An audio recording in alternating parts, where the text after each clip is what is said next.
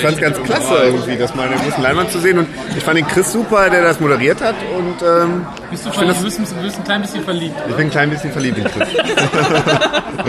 Aber er, Das- er, der Mann ist Das verheiratet. Feeling ne? ist, ist genau nicht gegenseitig. Ich glaube, der Funke muss Gelogen. Oh mein Gott, und ich sitze neben den beiden. Das müssen wir nochmal machen, das war gut. Nein, das machen wir nicht nochmal. Ja, wir sag, nehmen das einfach, wir Was, nochmal. das mit dem in mir verlieben? Achso, du meinst, dass ich im Kino jetzt Das ist gucke? im Kino und so. ne? Ah, so. das. Ja, Mensch, das meine ich doch. Kannst dich immer gerne in mich verlieben. Echt? Mehrmals. Mehrseitig.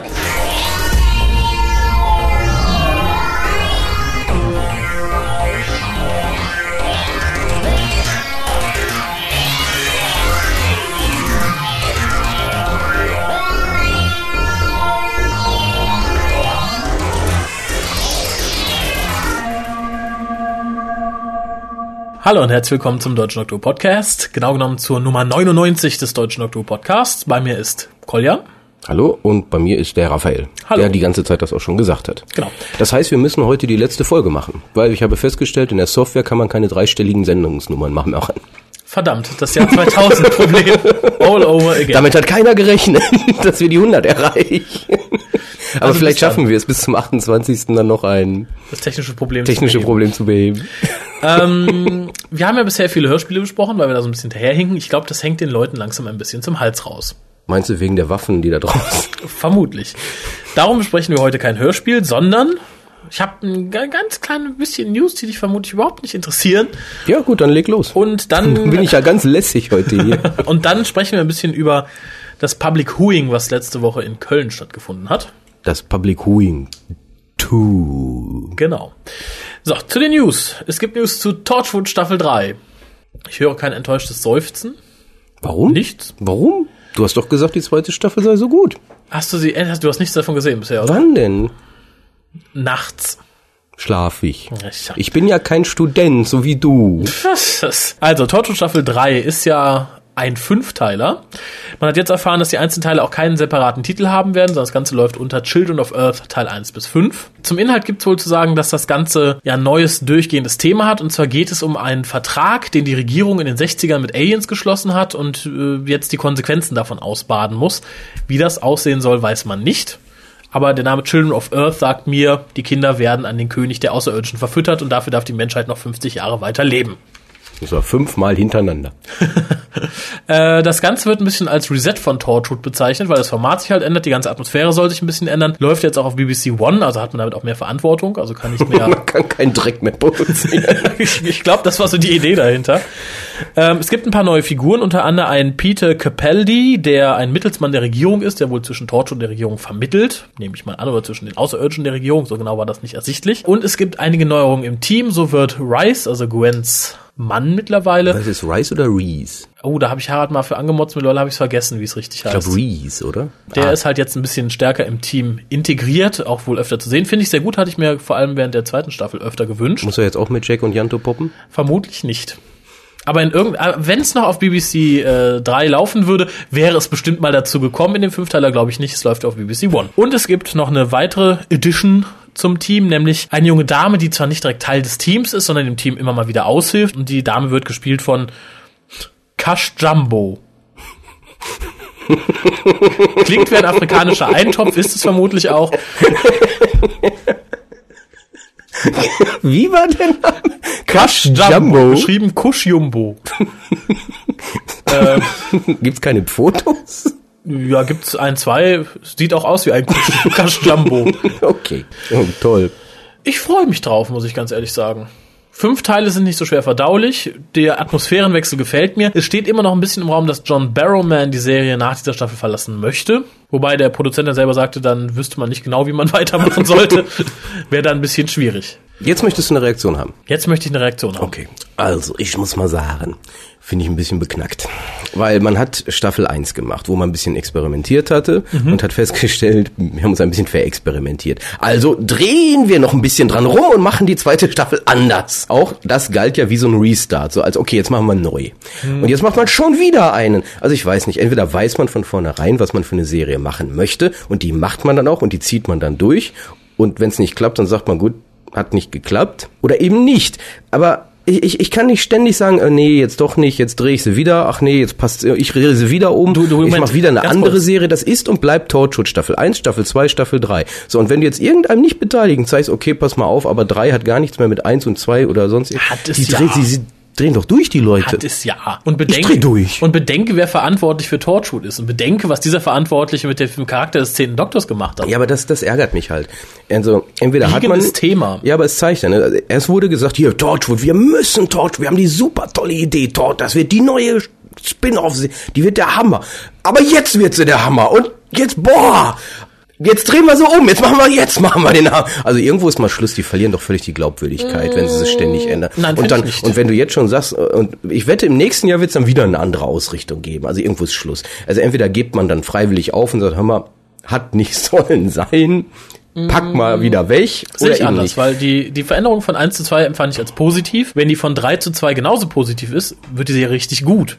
Von 2 zu 3. Und ansonsten Wir bewegen uns nicht doch. rückwärts durch die Zeit. Meine ich doch. Und ansonsten heißt es halt Torchwood Variations on a Theme. Ja, so ungefähr. Ich verstehe es nicht. Also ich kann doch nicht sagen, so, wir machen jetzt. Das, das wäre natürlich eine witzige Sendung, wenn wir sagen, jede Staffel ist immer wieder das Gleiche, nur aus einer anderen Perspektive. Das wäre noch witzig gewesen. Erinnert ein aber bisschen das an ist, Black Adder, würde ich sagen. Ja, oder? aber das ist doch einfach nur blöd. Also tut mir leid. Nee, ich sehe da Vorurteile in deinen Augen. Ja, sicher. Guck die zweite Staffel und dann überlegst dir nochmal. Man muss seine Vorurteile auch ausleben können.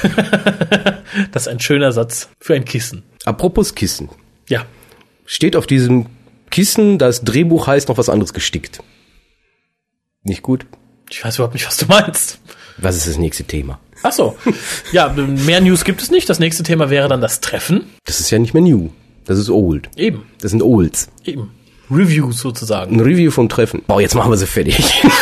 Also nochmal ganz kurz für alle Leute, die nicht da waren. Wir trafen uns. Was heißt, wir Vor trafen allen Dingen für alle, die überhaupt nicht wissen, worüber wir reden. Genau, wir also die Worshippers of Xornon veranstalten das zweite Public Viewing dieses Jahr. Es fand statt in Köln auf der Maybachstraße im Filmhaus. Ja, wobei, ich glaube, da sollten wir noch ein bisschen weiter ausholen. Also Oh, bitte, der, bitte, der bitte. deutsche Fanclub von Dr. Who, nämlich die Worshippers of Xornon, haben ja regelmäßig im Jahr verschiedene Treffen. Es hat sich über die Jahre hinweg so entwickelt, dass wir zu Weihnachten, zur Weihnachtszeit, immer ein ja, Weihnachtstreffen Mhm. Veranstalten. Meistens, wie war das ja so bei jemandem zu Hause, haben ein bisschen lecker was im Fernsehen geguckt, so eine Folge, so eine alte oder eine neue, hat man halt geguckt. Ich, ich tendiere heute zum Kölsch. Kann Ich das merk sein? schon, ich merk schon, ja. Ich verstehe das nicht. Ähm, Fieberwahn. Fieberwahn. Ich bin nämlich wieder mal krank. Tut uns leid. Nicht, dass ihr euch ansteckt durch das Hören. Nein, und ähm, danach meistens auf dem Weihnachtsmarkt. So, das dieses Jahr haben wir dann gesagt, nee, wir machen das mal ein bisschen anders. Wir wollten halt unseren Mitgliedern ein bisschen was Gutes tun. Und da hatte, ich weiß gar nicht, ich glaube Harald hatte die Idee. Mhm. Ne? Ähm, wir gucken uns Dr. Who im Kino an. Ja, und vor allem war ja auch die Idee, nicht nur Mitglieder da zu haben, sondern Ja, jeden, darauf der will ich doch jetzt hinaus. Ja, weil dann haben wir nämlich gesagt, also wenn wir das schon machen, nur für unsere Mitglieder, dann öffnen wir das auch. Und so wurde dann aus einem ganz normalen Fanclub-Treffen, was es auch weiterhin war, also Mhm. Fanclub-Treffen wie geplant, das dann aber offen war für Gäste. Und jetzt kannst du übernehmen. Ja, wie gesagt, wir trafen uns dann am... Die meisten wissen noch gar nicht, welche Folge zum Beispiel gewonnen hat. Ja, aber wir weiß, müssen gar nicht, dass wir die Folge haben auslosen lassen, vermutlich. Nein, im Vorfeld konnte halt jeder, der sich anmeldete, sagen, welches der drei Christmas Special er gern sehen würde. Und ja, das, was am meisten genannt wurde, wurde dann gezeigt. Es war dann das erste Christmas Special, The Christmas Invasion. Und vorher gab es noch die Einzelfolge The Unquiet Dead mit Christopher Eccleston. Und dazwischen das in Deutschland nie gesendete Children in Need Special. Genau, mit dem ja, postregenerativen zehnten Doktor. Chaos-Szene. Ja, wohl wahr. Aber relativ wichtig für die Verbindung, damit man weiß, wie man von Ende erste Staffel zum Anfang Christmas Special kommt. Es waren unheimlich viele Leute da. Ich hätte nicht gedacht, dass so viele Leute da sind. Also ich meine, im Kino waren es über 30, 35 Leute, die allein wie gesagt, zugeguckt haben. Äh, vielen Dank an der Stelle nochmal an Chris, der so ein bisschen, ich möchte jetzt nicht sagen den Pausenclown, aber Master of Ceremony. ja, den, den Füller zwischen den DVD-Wechseln gespielt hat.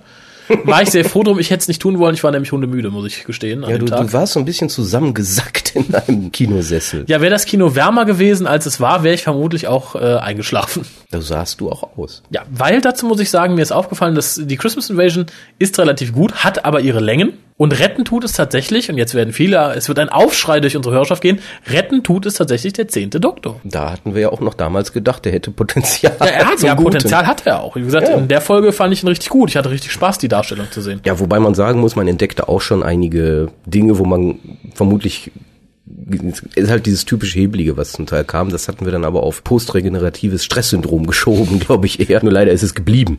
Ja. Das ist das längste postregenerative Stresssyndrom aller Zeiten. So vier Staffeln, äh, drei Staffeln lang. Aber nichtsdestotrotz, nach den beiden Specials und einem ja, Multiple-Choice-Quizbogen-Ausfüll-Event, an dem jeder teilnehmen dürfte, der sich getraut hat, seine Adresse bekannt zu geben, ging es dann ins Maybach. Das ist das Restaurant, was direkt neben dem Filmhaus liegt. Da hatte man zwei sehr lange Tische für uns reserviert, was auch nötig war. Es sind zwar nicht alle aus dem Kino mit zum Essen gekommen, aber doch ziemlich viele, sodass natürlich auch leider die Möglichkeit nicht bestand, immer mit jedem reden zu können. Also man saß da halt an seinen beiden langen Tischen. Ja, deswegen haben wir ja Chris rumgeschickt, damit er mit allen redet.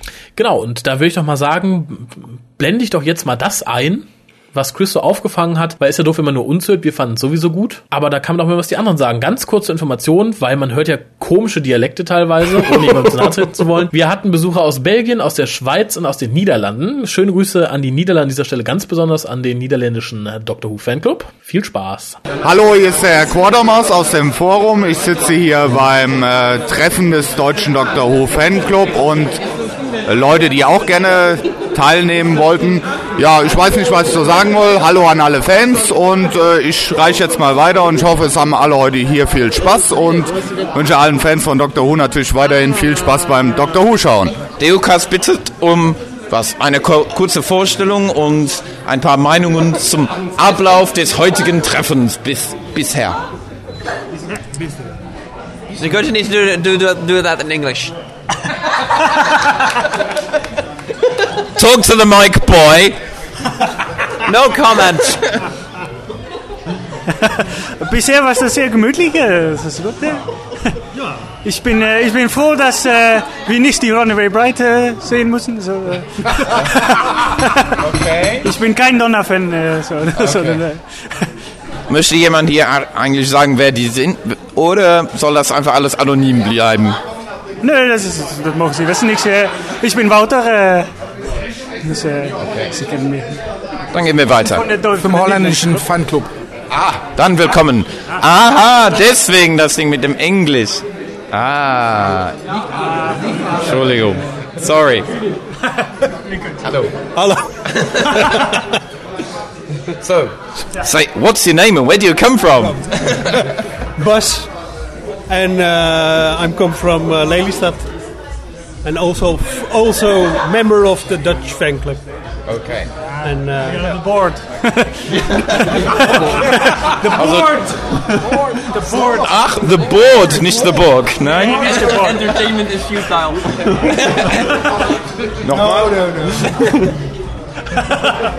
Okay.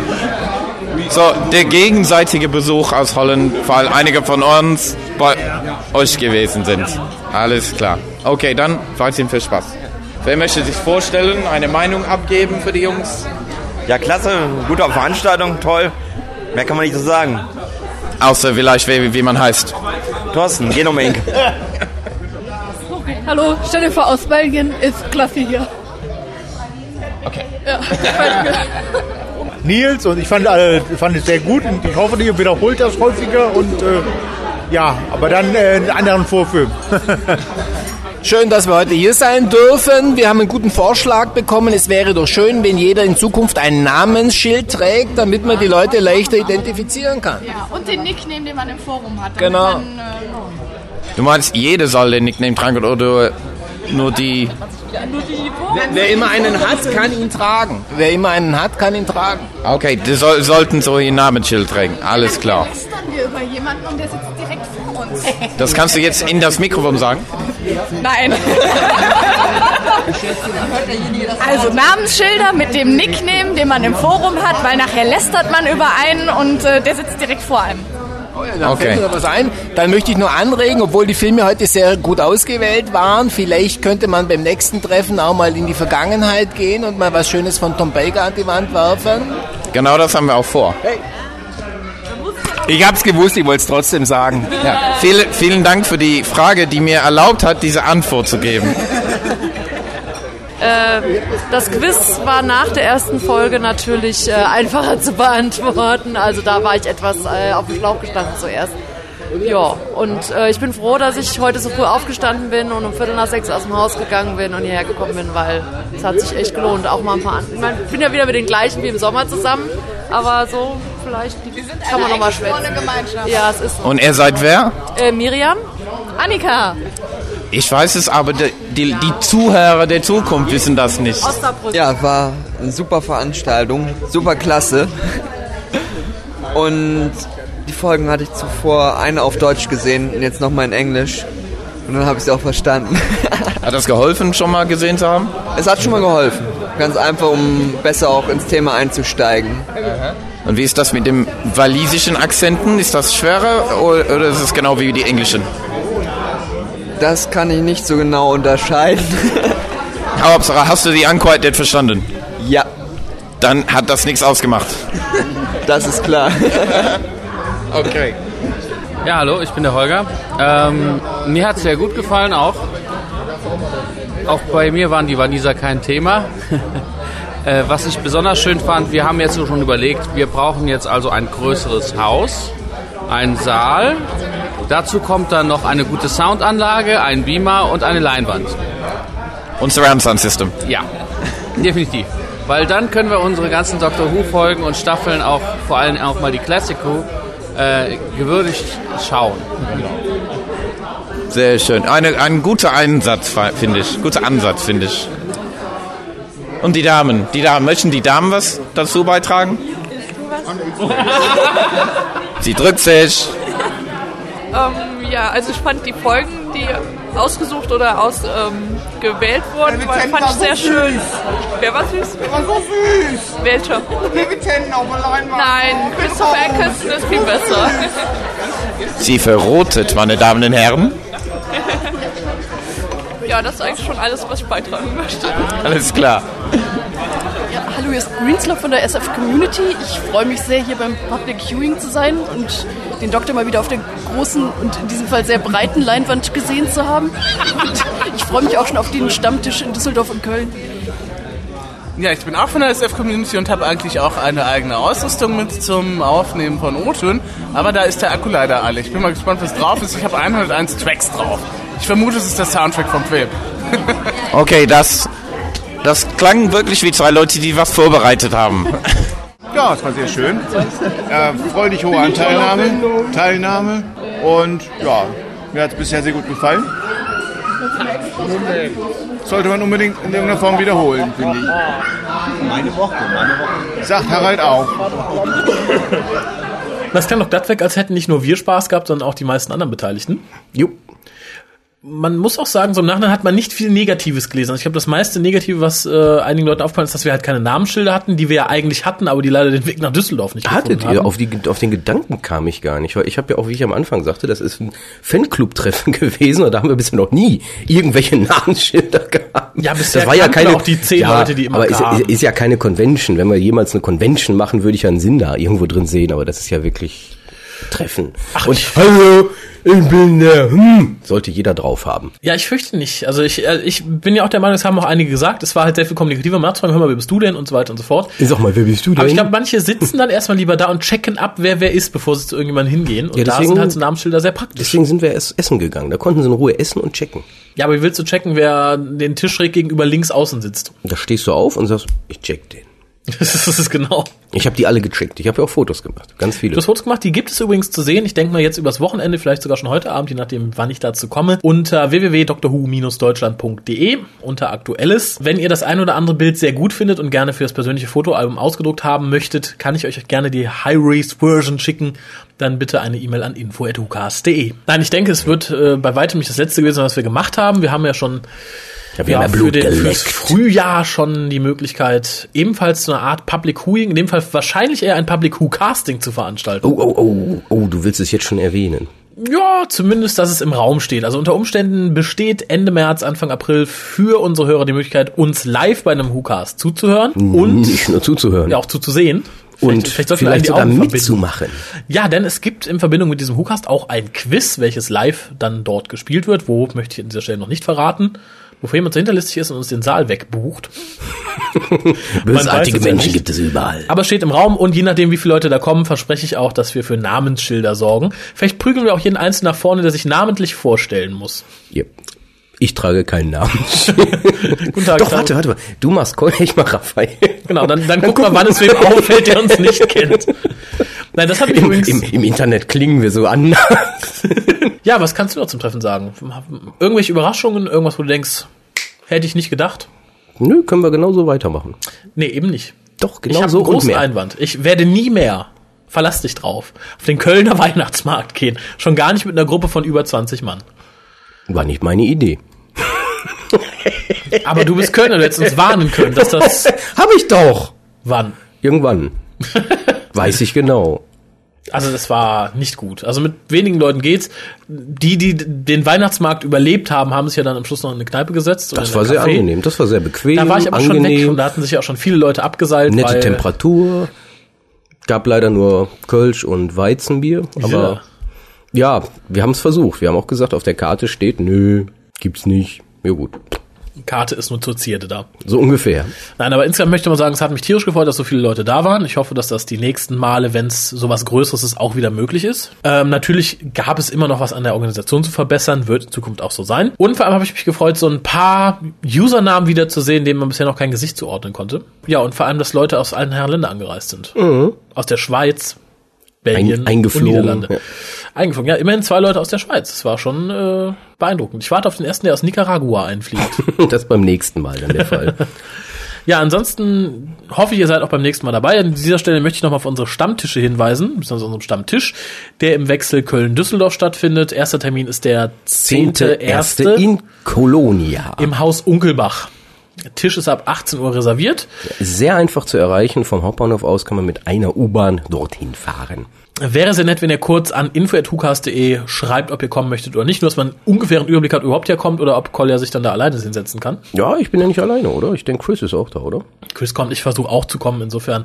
Aber dann wissen wir halt, ob wir uns daneben benehmen können oder ob wir sagen, okay, wir warten erstmal ruhig ab, bis die Leute, die sonst noch kommen wollen, da sind und nicht direkt abgeschreckt sind, wenn wir da sitzen. Das, dann, wenn kein anderer kommt, können wir das innere Fangirl raushängen lassen. genau. Die baumelt. so aus dem Fenster. Genau. Aber zumindest, dass wir uns benehmen müssen, bis alle da sind, die kommen wollten. Ja, der Hintergedanke ist eigentlich der, wir müssen natürlich äh, Bescheid geben, hallo, wir kommen hier von wegen Stammtisch und wenn da zehn Leute kommen oder wenn da 20 Leute kommen, sollten wir schon sagen, hör mal, wir brauchen einen größeren Tisch. Nicht, dass wir dann Genau. überrannt werden, wovon ich nicht ausgehe, aber Bescheid geben wäre lieber. Der Termin im Februar steht im Moment ein bisschen auf dem Kipp, weil er leider auf den Valentinstag fiel. Richtig. Da wird jetzt im Moment noch intern diskutiert, ob wir da lieber eine Woche vorher machen oder eine Woche später. Ich vermute, es wird die Woche vorher. Ja, das liegt aber nicht zwangsläufig nur am Valentinstag, weil bevor die Leute jetzt sagen, Valentinstag, seid ihr bekloppt? Das ist also in meinem Fall, ich hätte wäre ja sonst gekommen, das ist mein Hochzeitstag, mein Ja, erster. aber das ist natürlich auch der Hochzeitstag, weil es der Valentinstag ist. das hat sich so ergeben. Ja, aber es ist nicht komm, wegen- komm, gib, gib, es gib, ist gib, nicht- Da, da, da, da, da, gibst zu, du bist ein kleiner Romantiker. Ich bin kein Romantiker.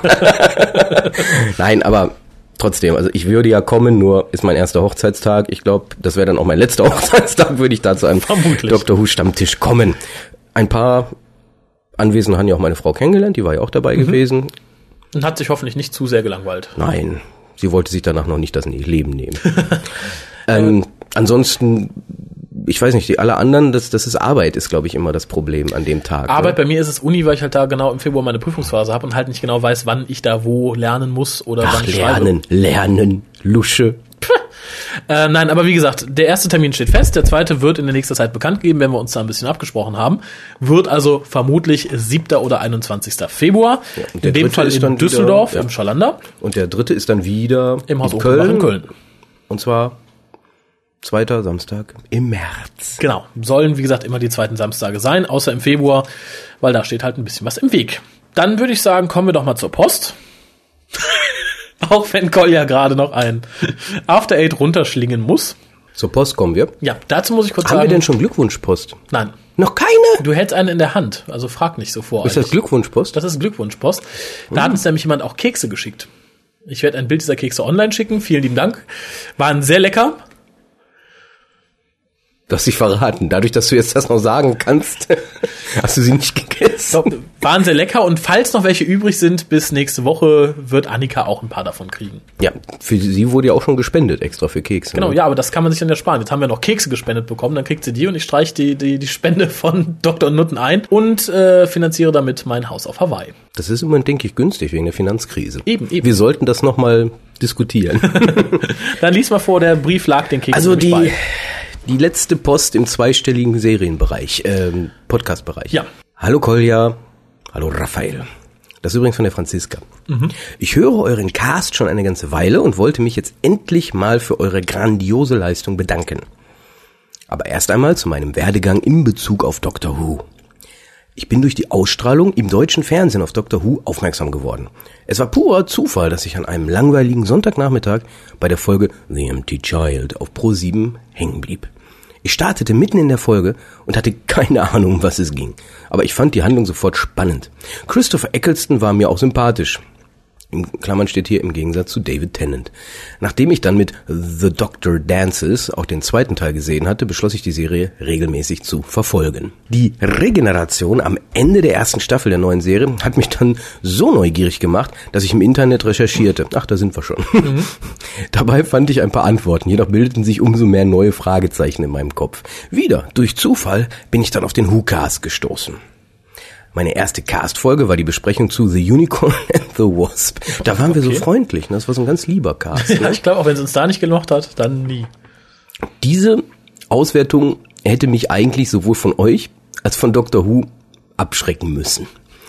Aus unerfindlichen Gründen hörte ich mir danach aber noch einige ältere Folgen an. Diese verdrängten dann schnell den Schrecken und ich konsumierte in den nächsten Wochen sämtliche alte Folgen. Also nicht Dr. Who, von uns. Ihr habt mir die Langeweile auf einigen Autofahrten vertrieben. Nach so vielen Informationen von eurer Seite wollte ich natürlich auch etwas von den alten Doktoren sehen und hören. Natürlich bin ich eurer Empfehlung gefolgt und habe mir als erstes City of Death angesehen. Ole, ole. Sie schreibt einfach super. Ja. Weiterhin habe ich die Hörspiele für mich entdeckt. Sie bieten gute Unterhaltung und ich kann gleichzeitig etwas für mein Englisch tun. Leider kann ich nicht so viel in Neuanschaffungen investieren, wie ich möchte. Doch eure Empfehlungen helfen mir dabei der Auswahl wirklich sehr. Ihr schafft es immer wieder, den WhoCast interessant und unterhalten zu gestalten. Euer Engagement merkt man im Format wirklich an. Auch wenn ich bei manchen Folgen, in Klammern noch, nur Bahnhof verstehe, habe ich immer meinen Spaß. Dafür ein großes Dankeschön. Als kleine Weihnachtsfreude habe ich extra für euch Dr. Who Plätzchen gebacken. Ich wünsche euch eine schöne Adventszeit und bin schon sehr auf den Cast 100 gespannt. Viele liebe Grüße, Franziska. PS, das neue Design der Homepage gefällt mir. Schön, da kann ich direkt zwei Sachen zu sagen. Ah, nochmal vielen lieben Dank für die Kekse. Kekse sind immer gut und die sahen auch sehr niedlich aus. Äh, wie gesagt, ich habe ein kleines Foto gemacht, setze das mit auf die Webseite zu diesem Cast. Ein Foto, wie du sie gegessen hast. Nein, das nicht. Das ist ein Krümelmonster. Nein, das ist der Raphael vom WhoCast. ähm, ja, aber da, da, dazu noch zwei andere Sachen. Zum einen ist es natürlich, je nachdem, mit welcher Folge man bei uns anfängt, immer relativ schwierig, den Zugang zu finden. Kann ich aber auch verstehen, aber ich denke, die Leute sollten sich doch die Mühe machen, mal so querbeet zu hören. Denn sonst kommt noch das Gerücht, dass wir würden gar nichts von Doctor Who mögen. Und dann wäre der Name des Casts eigentlich deplatziert. Ähm, und gerade The Unicorn the Wasp war gerade eine Folge, wo man da relativ schwer den Zugang findet. Ich glaube, schlimmer wäre nur The Doctor's Daughter gewesen. ich, ich denke auch inzwischen hält sich dieses äh, fast diese dieser Urban Legends heißt das auf Englisch, ne? Mhm. dass wir im Endeffekt alles alles bashen, Dr. Who Scheiße finden und nur negativ sind. Stimmt eigentlich gar nicht. Ich möchte einfach nur mal das zitieren, was du immer so gerne sagst. Stimmt der Input, stimmt der Output. Ja, genau. Aber dieses Gerücht hält sich ja in manchen hinterwälterischen Sümpfen noch ziemlich konstant. Aber mein Gott, ich kann, ich kann damit leben. Ich auch. Ich denke, die Leute, die uns regelmäßig zuhören, werden wissen, was wir mögen, was wir nicht mögen und ob man uns noch als Doctor Who-Fans bezeichnen kann oder nicht. Ähm, dann sprachst du noch einen Punkt an, den ich bisher noch gar nicht angesprochen habe, denn das Design der Homepage hat sich ein bisschen geändert, wird sich auch noch ein bisschen weiter ändern. Ihr habt nämlich auf der Homepage die Möglichkeit, uns direkt Kommentare zu hinterlassen. Also ihr müsst euch nicht mehr über drwho.de im Forum anmelden, um das zu tun. Und ihr könnt natürlich auch direkt auf der Webseite reinhören, wenn ihr möchtet. Und dann über den, hier ist der Download-Link, das MP3 downloaden. Da gab es ein bisschen Schwierigkeiten, sollte mittlerweile aber alles selbsterklärend sein. Wir würden uns sehr über Kommentare auf der Seite freuen. Ist nämlich auch ein bisschen anonymer, da könnt ihr auch böse sein, ohne dass man weiß, wer ihr seid. Und manche von euch wollen das, ich weiß es ganz genau. Kommen wir zum nächsten Brief. Ja, den müssen wir, glaube ich, auch etappenweise durcharbeiten. Denn er fordert etwas genauere Beschreibung von uns ein, was diverse Meinungen von uns angeht, und das finde ich gut. Ähm, die Dame heißt Pentesilia. Ich denke mal Penthesilea und ich nehme mal an, dass sie nicht so heißt, sondern ihr Username so ist. What the fuck is Penthesilea? Griechische Mythologie, wenn ich mich nicht vertue. Dann ist es bestimmt nicht Penthesilea. Das Im klingt, ja- das Englischen klingt wie schon. Princess Leia. Princess Leia. Princess Leia. Ich, ich möchte kurz bemerken, jetzt wird wahrscheinlich das erste Raum wieder, hat über ihren Usernamen lustig gemacht. Also entschuldige dich jetzt und versuch noch einmal den Namen richtig auszusprechen. Fuck you! Hallo Raphael. Hallo Kolja. Erste Etappe. Hallo Penthesilea. War ein Versuch. Erstmal möchte ich euch zu eurem sehr unterhaltsamen und informativen Gast gratulieren. Immer unterhaltsam und informativ. Ne? Das kommt immer zusammen. Ich höre euch hauptsächlich auf dem Weg zur Arbeit, der seither wesentlich kurzweiliger ist. Und das ein oder andere Schmunzeln oder auch breite Grinsen, bei dem mich die Leute in der S-Bahn irritiert ertappen, geht ganz sicherlich auf euer Konto. Ich höre recht, mich würde es jetzt für interessieren, auf wessen Konto die anderen gehen. ich höre recht viele Podcasts, auch diverse Dr. Who Casts, die ich jetzt fairerweise nicht im Einzelnen nennen will. Aber euer Cast gefällt mir unter den Dr. Who Casts mit Abstand am besten, auch wenn ich nicht immer eurer Meinung bin. Die anderen Casts neigen ein bisschen zu Harmoniesoße, die einen zwar nie aufregt, aber auf Dauer etwas langweilt. Euch zu loben, und ein bisschen Lob hier und da tut wirklich gut, wäre sicher schon Grund genug gewesen, euch zu mailen. Aber der Anlass war ein anderer und ich hoffe, dass ihr das, des Themas nicht schon völlig überdrüssig seid. Naja, wahrscheinlich schon. Aber trotzdem. Ja. Denn nachdem ich mir jetzt über mehrere eurer Casts hinweg immer wieder anhören musste, wie ihr und diejenigen, die sich trauen, euch etwas zuzusenden, darüber jubeln, den zehnten Doktor nun endlich bald los zu sein, fühle ich mich genötigt, hier mal eine Bresche für besagten zehnten Doktor zu schlagen. Um dem bei dem Thema wahrscheinlich schon unbewussten Sarkasmusgehalt in Koljas Vorlesung vorzubeugen, wollte ich euch eigentlich ein MP3 schicken. Aber meine technischen Fähigkeiten und Apparaturen haben leider nicht ausgereicht. Watch it. Entschuldigung, das, das wollte so aus mir raus, da was Akzeptables abzuliefern. So, sorry. So, um mich nicht gleich irgendwelchen pauschalen und grellen Fangirl-Verdächtigungen auszusetzen, schicke ich jetzt mal die obligatorische Initiationsstory voraus. Also, wie bin ich zu Dr. Who gekommen? Erschreckenderweise über die Website von Pro7. Achso, so beginnt die Story. Ja, ja. Ja, tatsächlich. Huh. Ich hatte mich dorthin verirrt, um nach dem Sendeplatz von Eureka zu schauen und habe unter der Auflistung der Serien Doctor Who entdeckt. Hast du mehr geschafft als ich. Ich gehöre trotz meines fortgeschrittenen Alters deutlich jenseits der 30, fragt man eine Dame höflicherweise nicht mehr danach, zu denjenigen, die vorher noch nichts von der Serie gesehen hatten. Aber der Name war mir irgendwie ein Begriff. Ich meine mich zu erinnern, dass ich in meiner Teenie-Zeit als immer schon Sci-Fi infizierte in einem Sci-Fi-Lexikon mal darüber gestolpert bin und auf einer alten vinylen Titelmusikkompilation Sie will mich quälen. Nicht nur das Doctor Who-Thema drauf war, sondern auch ein paar Bilder von Tom Baker auf der Hülle. In meiner Erinnerung war Doctor Who also jemand mit Wuschellocken, Schlapphut und Ringelschal. Umso erstaunter war ich, als Hauptfigur ein Typ mit recht karger Kopfbehaarung und Lederjacke vorzufinden. Nichtsdestotrotz war ich interessiert und stürzte mich, nachdem Pro7 die Serie damals unverständlicherweise nicht mehr zeigte, ins Internet und wurde dort fündig. Was ich da fand, gefiel mir gut. Mein erster Doktor war somit der neunte, also Christopher Eccleston.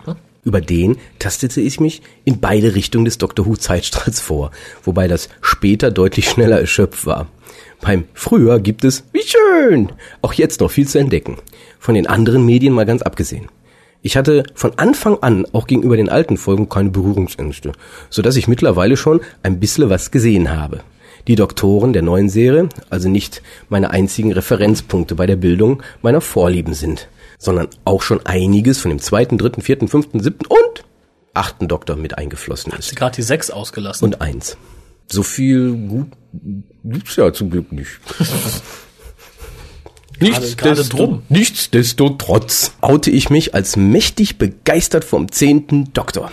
So begeistert, dass ich von der Nachricht, dass Herr Tennant den Bettel, den Bettel hingeschmissen hat, schon rechtschaffen enttäuscht war. Eigentlich blöd. Es ist doch nur ein fiktiver TV-Charakter, aber ich hätte schon sehr gerne noch mehr vom zehnten Doktor gesehen und hatte die Hoffnung, dass die Geschichten nach dem Ende der Ära von Herrn Davis etwas an Tiefe und Reife, bitte nicht auf Kosten des Humors, an der gelegentlichen selbstironischen Albernheiten, gewinnen würden und es so noch mehr Facetten des zehnten Doktors zu entdecken gäbe. Womöglich sogar düstere oder abgründigere Seiten. Vielleicht sogar ein Bogenschlag von dem von RTD geschnitzten Lonely God über den Time War zu Cartmills Other. Sehr, sehr schade. Möchtest du was dazu sagen oder soll ich weitermachen? Ähm, ganz kurz nur, ich meine, die Chance haben wir auch jetzt noch, nur halt mit dem elften Doktor. Also ich sehe da nicht, dass wir die, irgendeiner Chance beraubt wurden, nur weil David Tennant jetzt geht. Ich habe ja dazu auch schon meine Meinung kundgetan. Irgendwo muss Schluss sein und noch eine Charakterverbiegung wäre nicht mehr glaubwürdig. Aber machen wir weiter. Ich kann verstehen, dass diejenigen, die mit den alten Doktoren in die Serie reingewachsen sind, die Interpretation des Darstellers Tennant womöglich befremdlich finden. Ich kann mich noch erinnern, wie ich selbst mit The Next Generation gefremdelt habe, die neuen Figuren sehr blasiert fand und absolut unnötig lange die Fahne für die Original Star Trek Serie mit ihren aus heutiger Sicht holzschnittartigen Figuren und oft sehr kruden Handlungen hochgehalten habe. Wahrscheinlich habe ich als Huhn-Newbie da einfach keine angestammten, über Jahre gewachsenen Sehgewohnheiten. Ich finde die Interpretation von Tennant sehr, ja, puh, irgendwie fällt mir kein einzelnes Wort ein, das hinreichend treffend wäre. Er stellt den Doktor in ein Spannungsfeld zwischen einem offenen, neugierigen, sorglosen, frechen, labertratschigen und manchmal albernen Kind und einem uralten, weisen, mitunter egozentrischen, ungeduldigen, unbarmherzigen und etwas frustrierten, verbitterten Wesen. Zwischen Manie und Depression. Das gefällt mir. Er ist spontan, impulsiv, sprunghaft agitiert. Klar ist er dabei mitunter etwas anstrengend, aber er ist kein passiver Mitschwimmer oder kühlplanender Netzspinner wie manch frühere Doktoren. Puh, habt ihr mir einen Tipp für eine inspirierende Folge mit dem fünften Doktor? Alles, was ich bis jetzt mit ihm gesehen habe, fand ich schrecklich fade. Noch dazu die übel hölzernen Begleiter, Turlow und Tegan. Uäh. Werdet mir eure Empfehlung folgen, die Ark of Infinity besorgen. Aber gibt's da noch mehr Brauchbares? Caves of Androsani. Kinder. Kann man sich ja, doch, Caves of Androsani gibt es ja schon auf DVD. Kinder muss man sich Muss halt aus Video- dubiosen Quellen besorgen. Video. Oder auf Video, Video. kaufen. Aber Caves of Androsani. Aber ich frage mich doch, welchen Doktor sie hier als Mitschwimmer bezeichnen möchte. Keine Ahnung. Ja, info.hukas.de, würde mich mal interessieren. Weil also Mitschwimmer fand ich, ist genauso das Gegenteil vom Doktor. Der ist nie mitgeschwommen. Nee, immer dagegen. Wobei natürlich. Wobei Verity Lambert natürlich auch dem John Pertwee Doktor vorgeworfen hat, er wäre zu sehr Establishment. Ja, vielleicht meinst du das wirklich damit. Aber das würde ich nicht als Mitschwimmer bezeichnen. Also der hat ja doch immer da seinen, seinen eigenen, sein eigenes Ding. Ja, ich weiß ja nicht, was sie meint. Vielleicht meint sie auch, dass, dass der Davison-Doktor halt sehr Passiv ist. ungern aneckt. Info.hukas.de würde mich Ja, ist ja gut. ja gut, mit dem, mit dem Planenden kann sie ja nur Sylph meinen. Was ja auch eine Erfindung mehr oder weniger war von Cartmel in Kombination mit JNT. Hm. So richtig planend war er früher auch nicht. Das war ja so ein gezieltes Chaos in der Hoffnung, da passiert was Gutes am Schluss. Ja, ja, was, was kann man dazu noch sagen? Also ähm, ihre Beschreibung des Doktors sagt für mich genau das aus, warum ich ihn nicht mag. Ja, das ist so ein Wabbel, so ein. Wabbelbobbel, der nichts, der nichts irgendwie nicht greifbar ist das falsche Wort, aber immer das, was gerade benötigt wird und Ist er. meistens völlig daneben und weiß ich nicht. Passt, vor allen Dingen passt es nicht zu dem Charakter, wenn wenn ich schon diesen Time War hab und so weiter. Das passt, passt alles irgendwo nicht. Ja, ich glaube, das Problem ist einfach, dass man keine klare Charakterisierung hat, sondern man hat von allem etwas. Und das ist das Problem. Man hat keine klare Linie. Das ist das, was mich am Charakter des 10 Doktors vor allen Dingen stört. Aber dazu kommen wir gleich nochmal. Sagt nämlich, glaube ich, noch ein paar Sachen. Gut, ich mache einfach weiter. Gut finde ich auch, dass der zehnte Doktor nicht lässig oder cool sein muss, sondern den Mut zur wilden, ausgeflippten Mimik und Gestik hat. Auch auf die Gefahr hin, sich der Hässlichkeit oder Freakigkeit preiszugeben. Auf mich wirkt er sehr lebendig und mitreißend und bildet damit einen Kontrast zu unserer Zeit, in der Mitschwimmen, Ball flach halten und bloß nicht aufmucken oder auffallen, allem Anschein bald zu Generaltugenden erklärt werden. So, Punkt. Da möchte ich was einwerfen. O- Okay. Ähm, der zehnte Doktor ist ganz simpel dazu konzipiert worden, lässig und cool zu sein. Auf die eine oder andere Weise. Natürlich ist es jetzt kein gelackter Schönling, aber es ist mit Sicherheit der Doktor, der am meisten auf ein, doch, ich möchte jetzt nicht sagen geiferndes Zielpublikum ausgelegt wurde, aber ich habe bisher noch keinen Doktor erlebt, der jugendtrendiges Schuhwerk trägt, nur um jugendtrendiges Schuhwerk zu tragen. Ich spreche hier von den Chucks. Du meinst also das absichtliche Knöpfchen drücken. Das absichtliche Knöpfchen, genau. Es wurde, es, also, dass es auch anders funktioniert, sieht man bei Eccleston. Der trägt zeitgemäße Sachen, aber es wurde nichts darauf hingebastelt, möglichst die Jugendkultur zu treffen. Und das ist genau bei Tennant der Fall. A, sein eigenes Alter, B, auch so ein bisschen sein Benehmen, so sein, diese leichte Emo-Schiene. Und vor allem dann wirklich dieses Tragen von Chucks zu allem möglichen wie zu Anzügen ist halt auch trendy. Insofern lasse ich das Argument, dass der Doktor nicht lästig und nicht cool ist, nicht durchgehen. Denn man hört links und rechts, oben und unten in allen möglichen Foren, oh, der zehnte Doktor ist so cool, ist so eine lässige Sau. Lässige Sau? Ja, übertrieben gesagt. Wow. Ja, aber genau das, so, darauf ist der Charakter meiner Meinung nach und ich glaube, RTD hat es sogar mal mehr oder weniger gesagt. Natürlich mit viel schöneren und viel mehr Worten, als ich das jetzt könnte, äh, dass das genau Sinn und Zweck der Übung ist. Ja, der ist, der ist halt gebaut. Den Doktor als Identifikationsfigur für das junge Publikum zu Ja, bauen. Er, er ist gebaut und sobald man das durchschaut hat, ist es halt deprimierend. Weil sobald man das durchschaut hat, weiß man genau, da wird versucht, mir was aufzuzwingen. Und das ist halt das, was dann Es wird nicht wirklich versucht, was aufzuzwingen, aber man merkt schon, dass er gebaut wurde, um gewisse Erwartungen zu befriedigen, die gewisse Zielgruppen genau an diese Figur haben könnten. Das war zum Beispiel, um mal wieder den Bogen zu schließen, dass wir die neue Serie nicht mögen, bei Christopher Eccleston nicht so. Und darum mag ich seinen Doktor auch relativ gerne. Da wurde eigentlich nur über Rose versucht, eine gewisse ja, Familietät mit dem Publikum zu finden. Das war auch typisch, das war ja eher das Normale, dass über den Companion versucht wurde, das Publikum zu kriegen. Ist da auch gelungen und dafür wurde der Doktor auch genug fremd dargestellt. Ja, passte. Und Tennant switchte dann plötzlich, da wurde der Companion nämlich egal, er wurde zur Identifikationsfigur und machte das Ganze so ein bisschen dumm. Oft drängte sich mir auch der Eindruck auf, dass das scheinbar sorglose, brabbelnde und alberne nur dazu dient, den Abgrund in der Psyche des Doktors, in dem man als Zuschauer dann doch gelegentlich starr zu verschleiern und der Versuch eines in Wahrheit gebrochenen Wesens ist, sich aufrecht und irgendwie am Laufen zu halten. Ähm, es geht jetzt weiter, aber da sage ich jetzt was zu. Und genau das ist in meinen Augen völliger Quatsch. Das redet man sich ein. Das Ja. ist etwas, was man sich einbildet als Zuschauer. Das ist so nicht. Immer dann, sagen- immer genau dann, wenn Russell T. Davis das nämlich möchte, dass man das denkt, stellt er das so dar. Alles andere nicht. Und das ist, man fällt drauf rein, wenn man das so sieht. Es stimmt nicht. man könnte den Charakter so aufbauen, aber dafür hätte man dann sehr viel mehr am Charakter arbeiten müssen. So ist es, glaube ich, äh, das, was man manchmal macht, um sich selbst was zu erklären, was explizit nicht erklärt wird. Man baut sich da selber Brücken, um das, was man sieht, irgendwie zu verarbeiten. Ja, ich glaube, das ist jetzt auch, wenn man die Anfangsszene von The Next Doctor sieht, wo der wieder wie leicht behindert grinsend aus der TARDIS kommt und Leute sieht, die Weihnachten feiern. Da wird dann wieder tausend Dinge rein und ah, der ist halt so gebrochen und dem geht so schlecht und sowas Schönes. Das überspielt der Nein, nur. der überspielt nicht. Der lächelt nur wie ein behinderter Idiot. Ist leider so. Ja, mach mal weiter. Ähm, Entschuldigung, ich versuche mich zu bessern. Ist ja die letzte Folge. Bei der 100 alles wird anders. Wir sind Genau. ab jetzt positiv. Weil uns, wird, uns wurde ja auch immer wieder vorgeworfen, wir sollen ja mal mit dem Bashing aufhören. Und ich denke, 100 ist der Schnitt. Ab der 100 finden wir alles super. Okay. Wir versuchen. Mal gucken, wie lange wir es. In dieses Spannungsfeld fällt für mich auch die Beziehung zwischen dem Doktor und Rose. Rose ist so definitiv anders als er. Unverbraucht, ziemlich naiv, nicht allzu helle. Also das unverbraucht unterschreibe ich an dieser Stelle mal nicht. Nee, das würde ich auch. genau, hallo, ich komme aus dem sozialen Brennpunkt in England, aber ich bin mit 19 noch unverbraucht. Mhm. dass sie ihm wohl half, seine Abgründe und persönlichen Tragödien, seien es die unzähligen, wörtlich überlebten menschlichen Beziehungen, sinnlosen Tod oder die Vernichtung von Gallifrey, zeitweilig zu verdrängen.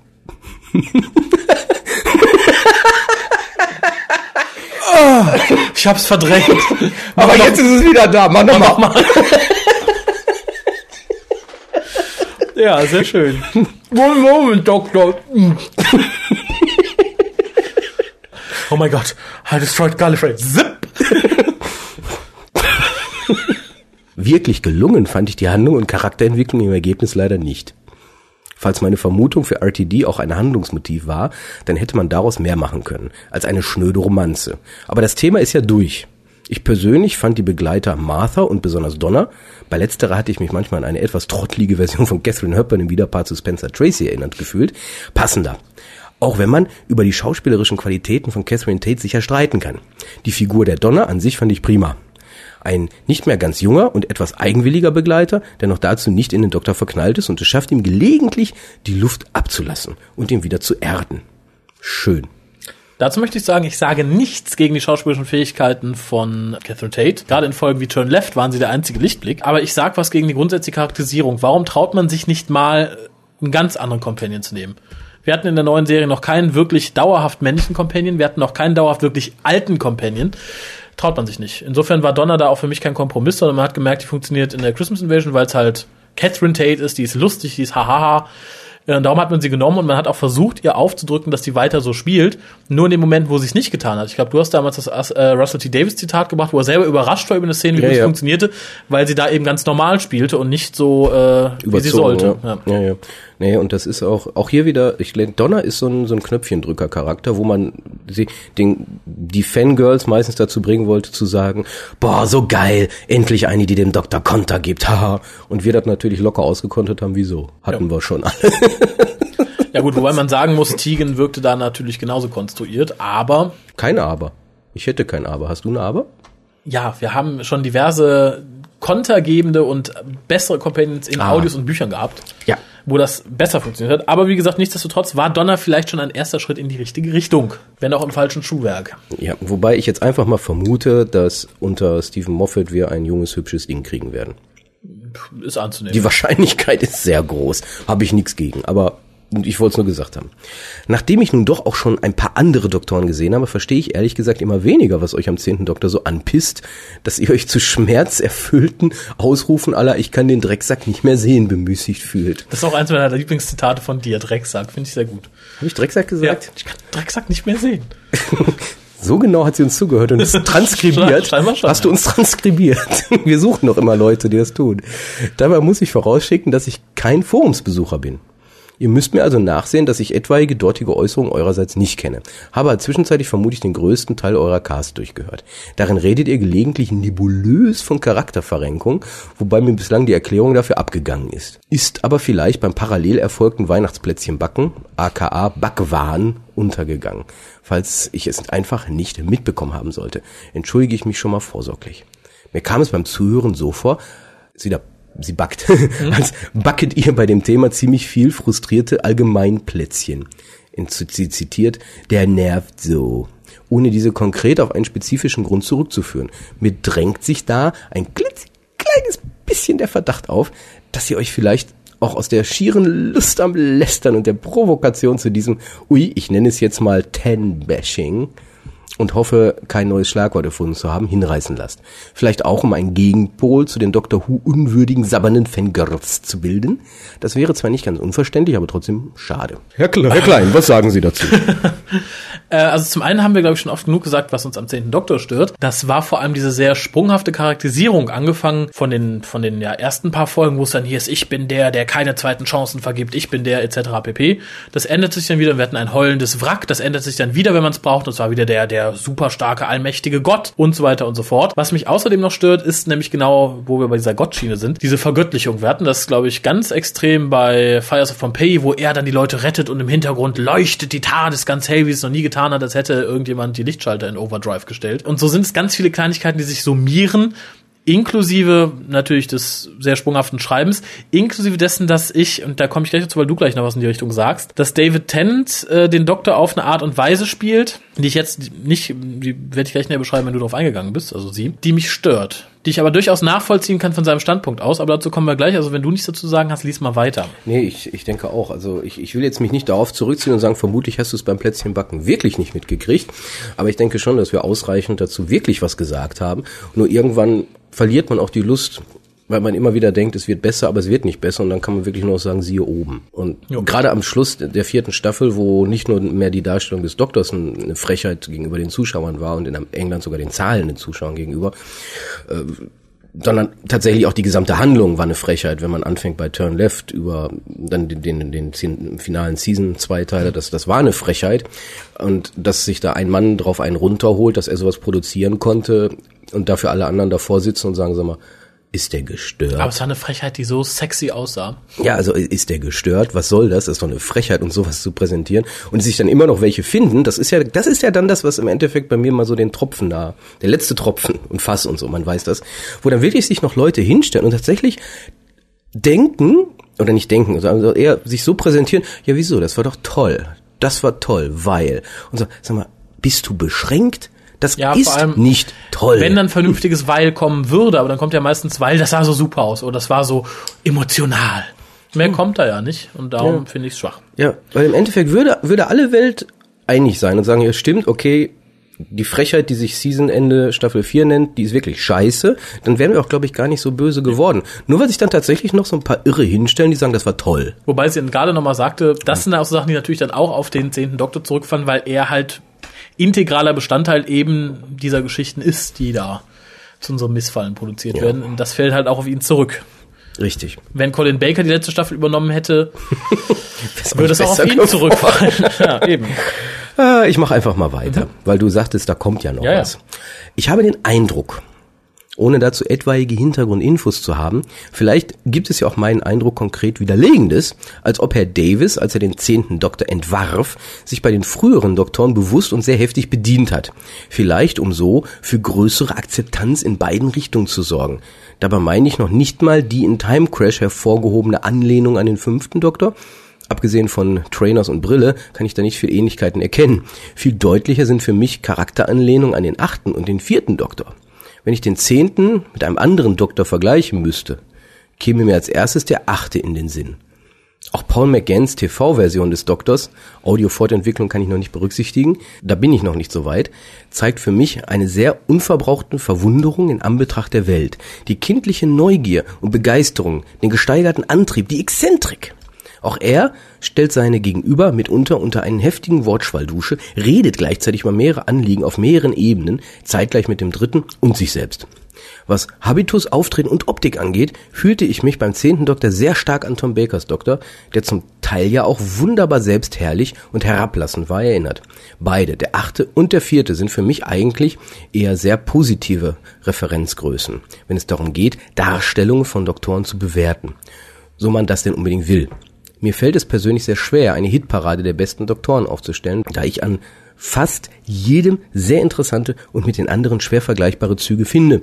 Aber der zehnte Doktor mischt bei mir definitiv ganz vorne in der Hitparade mit. Ich denke, das ist das, worauf du Das ist das, was ich sagen wollte. hast. Also zum einen, natürlich erkennt man in gewisser Weise Paul McGann auch im zehnten Doktor wieder. In gewisser Weise aber auch nur, denn beide sind sehr emotional. Beide, ja, Redeschwall stimmt auch schon, aber Paul McGann wirkt nicht, als hätte er zu viel Kaffee getrunken. Und das tut David Tennant nun mal. Und außerdem ist das wieder diese Inkonsistenz in der Charakterisierung des zehnten Doktors, dass man dann sagt, okay, ist einerseits so, andererseits aber auch wieder so. Und wieder so und wieder so. Bei Paul McGann hatte man, also im achten Doktor hatte man dann eine durchgehende klare Linie, wirst du auch merken, wenn wir die Audios haben, die zwar immer ein klein bisschen variiert. Also gerade jetzt bei den äh, Staffeln um Lucy hat man da ein bisschen was geändert. Aber subtil, man merkt halt nicht, man merkt halt schon, das ist derselbe Charakter, der halt eine Entwicklung durchmacht. Und beim 10. Doktor ist es nicht so. Da wird gewechselt, wie man es gerade braucht. Und auch dieses, ja, dieser Gottkomplex, sage ich mal, war bei Tom Baker nie so ausgeprägt. Er war zwar sehr von sich eingenommen, sehr von sich eingenommen, aber ich glaube, ich habe noch nie sowas erlebt wie in Midnight. Ja, ich bin so clever, ich bin so geil. Und das äh, kenne ich halt nur vom 10. Doktor und das stört mich irgendwo. Und was mich bei der Darstellung von Tennant stört, was jetzt nicht heißen soll, dass er ein schlechter Schauspieler ist, um Gottes Willen, das hat er uns gerade in der Folge, die ich gerade erwähnte, nämlich Midnight, ziemlich gut bewiesen. Aber wenn es heißt, David spielt den Doktor, dann ist es bisher meiner Meinung nach, ich möchte es nochmal betonen, wir, wir vertreten hier unsere Meinung, es geht hier nicht um einen Lexikon-Eintrag.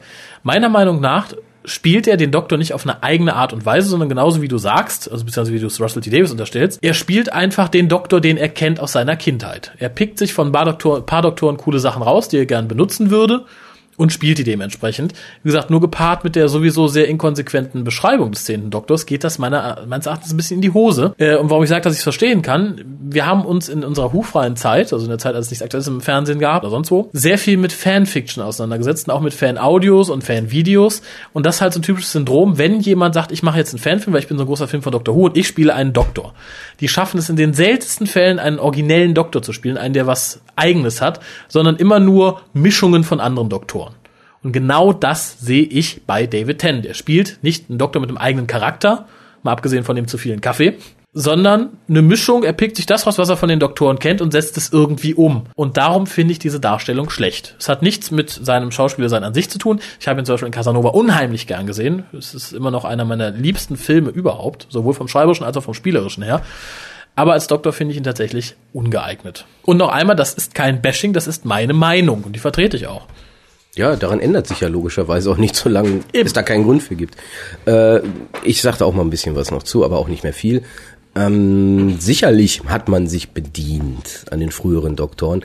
Das ist ja logischerweise in der Vergangenheit auch schon so gewesen. Ein Colin Baker hat auch von sich aus gesagt, er hat auf Hartnell sich selber basiert. Ein, ein ein Sylvester McCoy hat zwar auch gesagt, ich habe mir aus von jedem was genommen, aber die Ähnlichkeit mit der trauten Doktor, die ist ja schon gegeben. Ne? Gerade am Anfang. Gerade am Anfang. Und ähm, erst später entwickelt er dann ja was eigenes. Und auch Paul McGanns Version, wenn man wirklich nur den TV-Film kennt, ist das natürlich schwierig. Weil es stimmt schon, da stimmt ein bisschen was mit dem Zehnten überein.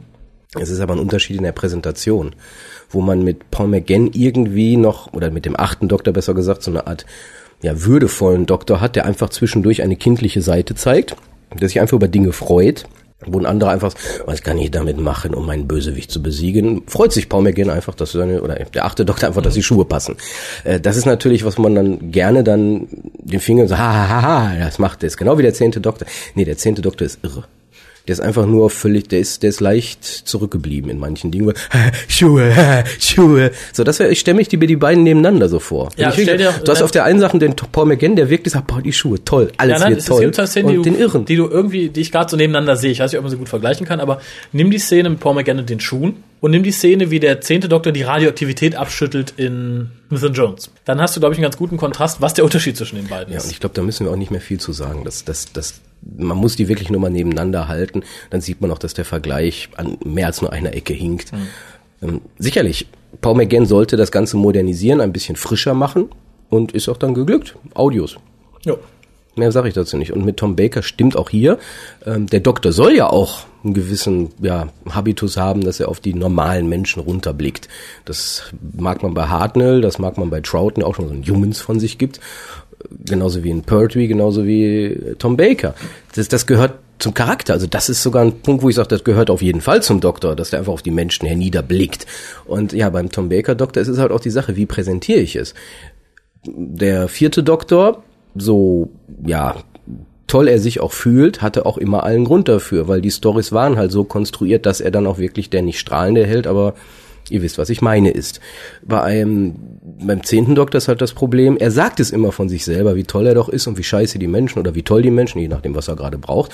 Aber die Story um ihn herum, die, be die beweist das nicht. Ganz im Gegenteil, er ist ein totaler Idiot. Gerade bei Midnight, er ist ein Idiot. Und wegen ihm wäre da fast alle gestorben oder ist ja auch egal, aber er ist der letzte Dorfdepp. Und dann kann ich mich nicht hinstellen und sagen, ich bin so clever. Ein Tom Baker Doktor, nicht Tom Baker, ein Tom Baker Doktor hat das nie gemacht. Ich denke, boah, ich bin so toll und um ihn herum sterben alle. Das ist, nee, das, das passt nicht. Also ich kann nicht, und deswegen hi- hinkt auch hier der Vergleich. Also der Doktor, so toll er sich auch immer gefühlt hat, auch in der Vergangenheit, hatte auch allen Grund dafür. Der Tennant-Doktor nicht. Ja, aber auch hier wieder die Inkonsequenz. Mal fühlt er sich als göttliches Wesen, das total super ist, und mal heute, weil ein Meerschweinchen gestorben ist. Das sind auch wieder so Inkonsequenzen. Inkonsequent ist das Wort der Stunde. Machen wir weiter. Ja. Eure Kritik an den Geschichten der neuen Staffel kann ich in ihrer Schärfe und Abgrenzung zu den alten Folgen teilweise auch nur schwer nachvollziehen. Klar, für kaum eine der TV-Geschichten würde ein Pulitzerpreis herausspringen. Und ja, sie sind teilweise nicht ganz logisch und schwach und Zielgruppen konventionell. Aber waren die alten Folgen wirklich so viel besser? Logische Brüche finden sich auch da zuhauf und nicht selten sind die Storys sehr absehbar. Platt und manche Wendungen enttäuschend. Manche alten Folgen, wie auch einige neue, sind auch einfach nur grottenschlecht. Aber muss man denn eine Geschichte, die in erster Linie der Unterhaltung dient, oder die Beweggründe des Autors immer akribisch sezieren? Dabei meine ich nicht, dass man vor dem Gucken seinen Hirn an der Garderobe abgeben sollte. Aber wenn man es drauf anlegt, kann man fast jede auch noch so gute Geschichte so hinterfragen, dass sie einem hinterher unlogisch oder brüchig vorkommt. Ich meine mich zu erinnern, dass bei jeder Aufarbeitung von guten literarischen Stoffen auf diesem Wege spätestens der Spaß daran gekillt wurde. Wenn die Geschichten nicht völlig gaga sind, dann muss man sich vielleicht manchmal auch einfach ins Gedächtnis rufen, dass auch im wirklichen Leben geschehen einfach eine Folge von Entscheidungen und Zufällen sind, die sich halt in der Situation so ergeben haben. Und das noch nicht mal unbedingt zwangsläufig. Wenn sich jemand dann zeitlich später hinstellt und den Ablauf analysiert und vielleicht sogar in Kenntnis späterer Vorgänge sagt, hey, das war aber blöd, so hätte ich das ja nie gemacht, ist das meist weder hilfreich noch sonst wie zielführend. Diese Diskussionshaltung hat mich schon früher bei Dramenanalysen angekäst. Hey, das war eben die Handlung, für die sich der Autor entschieden hat, sie zu erzählen. Dass sie die Handlung gerade in einer auch auf Wirkung, also Quote und Unterhaltung von Kindern als Zielgruppe angelegten Fernsehunterhaltung gelegentlich konstruiert ist und man sich als abgeklärter Erwachsener daran auch mal stößt, bleibt aus der Natur der Sache wohl nicht aus. Aber solange man trotzdem seinen Spaß daran hat, ist ja alles in Ordnung. Ich habe bei Doctor Who auch bei den neuen Folgen definitiv einen Riesenspaß. Ja, ich nicht bei, nicht bei allen, muss ich ehrlich gesagt sagen. Und ich denke, es ist auch der Unterschied. Ich habe nichts dagegen, dass eine Folge grottenschlecht ist. Ich bin immer noch Verfechter, dass ich gerne die neue Knight Rider Serie gucke, die ja nun mal grottenschlecht ist. Aber ich muss sagen, es ist halt, ja, my kind of trash, habe ich schon mal dazu gesagt. Das Problem ist nur, dass viele, beziehungsweise einige Folgen, über die wir uns dann besonders aufregen der neuen Serie, nicht grottenschlecht sind, also mögen auch grottenschlecht sein, aber sie entstanden halt nicht daraus, weil jemand eine Geschichte erzählen wollte, sondern sie entstehen einfach aus der Konstruktion, dass man sagt, entweder ich will eine Zielgruppe bedienen oder ich will emotionale Knöpfchen drücken oder ich will einfach was, was geil aussieht, dass man einfach Style over Substance hebt. Und das hat man bei der alten Serie nie gemacht. Ja, nie würde ich jetzt nicht Ja, sagen. Moment, wo hat man es gemacht? Also es gibt sicherlich Dinge, wo man sagt, boah, wir haben ein tolles neues Gerät, lass es uns benutzen. Ja, bei Kleinigkeiten. Aber kennst du eine Geschichte, die komplett darauf ausgelegt wurde, nur um optische und emotionale, bombastische Momente haben, zu sagen, boah, hier, das ist geil, das ist geil, das ist geil, scheiß auf den Rest. Ich erinnere gerade mal an das Finale der vierten Staffel, wo relativ wenig Substanz dran ist. Relativ wenig. Was hat Rose da gemacht? Hm, nee, nix, aber wir brauchen sie für den emotionalen Moment, dass sie ihren eigenen Doktor bekommt. Warum brauchen wir alle Companions? Damit die ganze Familie vom Doktor dabei ist, fürs Herz. Bist du wieder dabei, offene Türen einzurennen? Ja, bei dir schon. Aber das ist genau mein Problem. Das gab es in der alten Serie meines Erachtens nicht. Und schon, wenn es es gab, nicht in dem Maß. Mir fällt aber keine Folge ein, die komplett darauf basiert, dass man sagt, ich möchte den Moment haben, den Moment, die Emotion und das soll geil aussehen. Ja, wobei ich schon mir vorstellen könnte, das ist jetzt auch alles hypothetisch, Mhm. dass sich so ein JNT auch mal hingesetzt hat und gesagt, das möchte ich einfach mal in der Folge haben. Stichwort Silver Nemesis. Da wollte er, weil es der silberne Geburtstag war, Die Cybermen. die Cybermen haben. Von wegen die Silber, ne?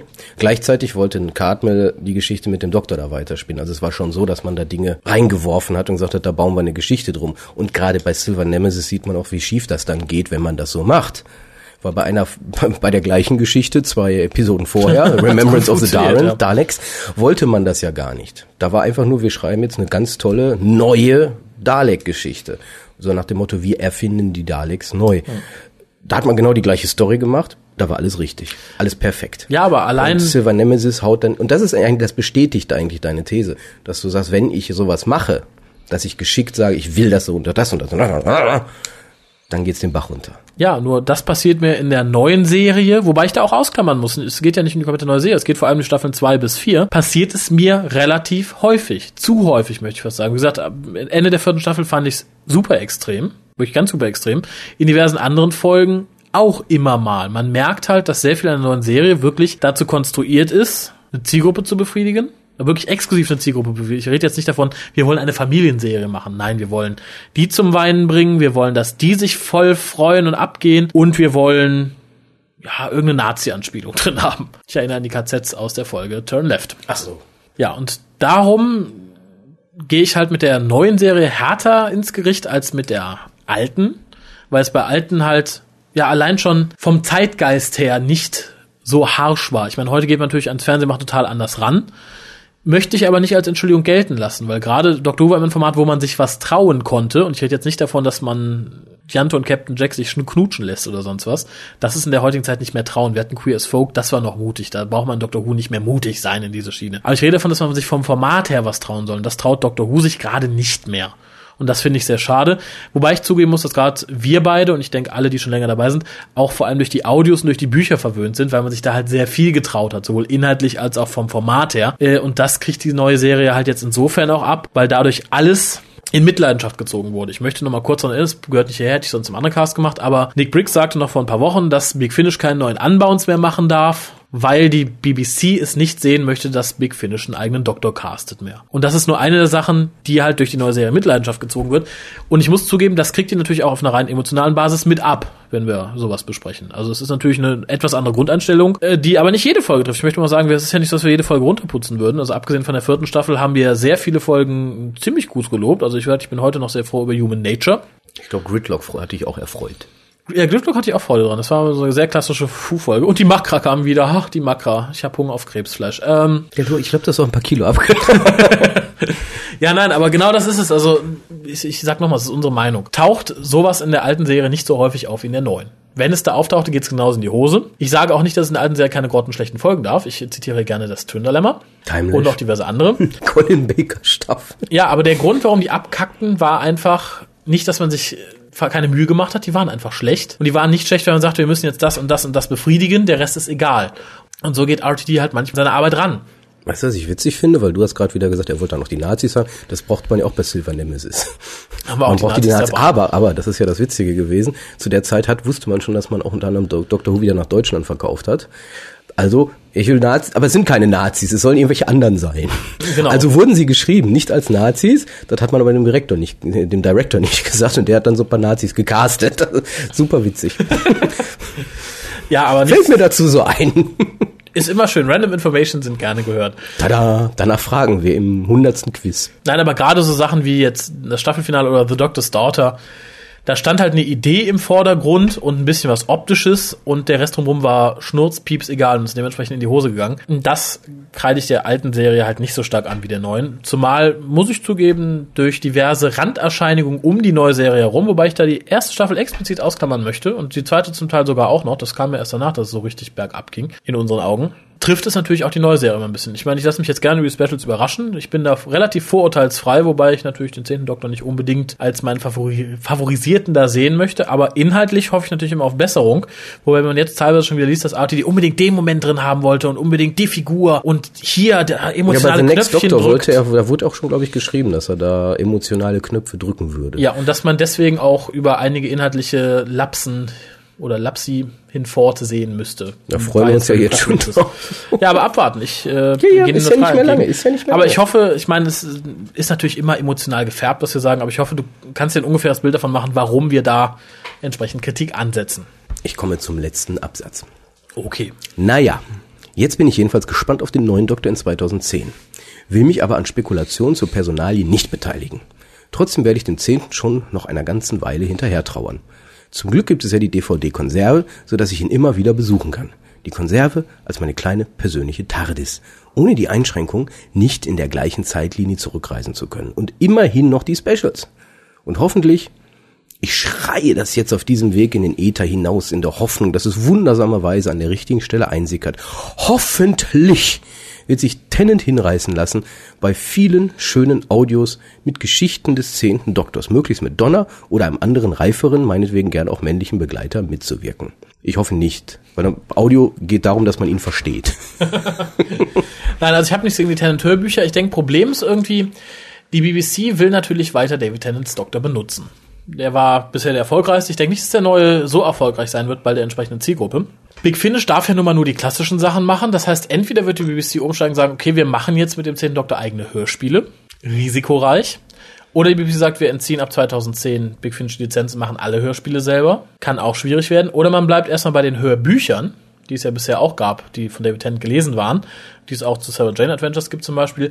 Da sehe ich allerdings ein bisschen das Risiko, A, dass sie nicht von so vielen Leuten gekauft werden, weil nicht ganz so aufregend. Und B, war das bei der BBC zumindest mit dem neunten Doktor so, dass man sagte, so von dem Moment an, wo es einen Wechsel in der Cast gibt, sind auch die aktuellen Bücher immer nur mit der aktuellen Cast. Also zuerst hatten wir neunten Dr. Rose, dann zehnten Dr. Rose, dann zehnten Dr. Martha, dann zehnten Dr. Donner. Und wenn jetzt David Tennant weg ist, sollte man theoretisch annehmen, sie machen da nicht weiter mit dem zehnten Doktor, wobei die BBC da durchaus jetzt auch eine Past-Doktor-Reihe aufmachen könnte. Ich würde es den Leuten, die den zehnten Doktor mögen, gönnen. Allerdings müssen sie dann weiterhin mit den Restriktionen leben, dass es ähnlich wie die jetzigen Bücher auch auf Familienniveau bleibt und nicht wie die alten Bücher was für Ältere ist. Wobei ich glaube, so ein bisschen überschätzt du da auch gerade die Kauf, das, das Selling-Argument vom zehnten Doktor.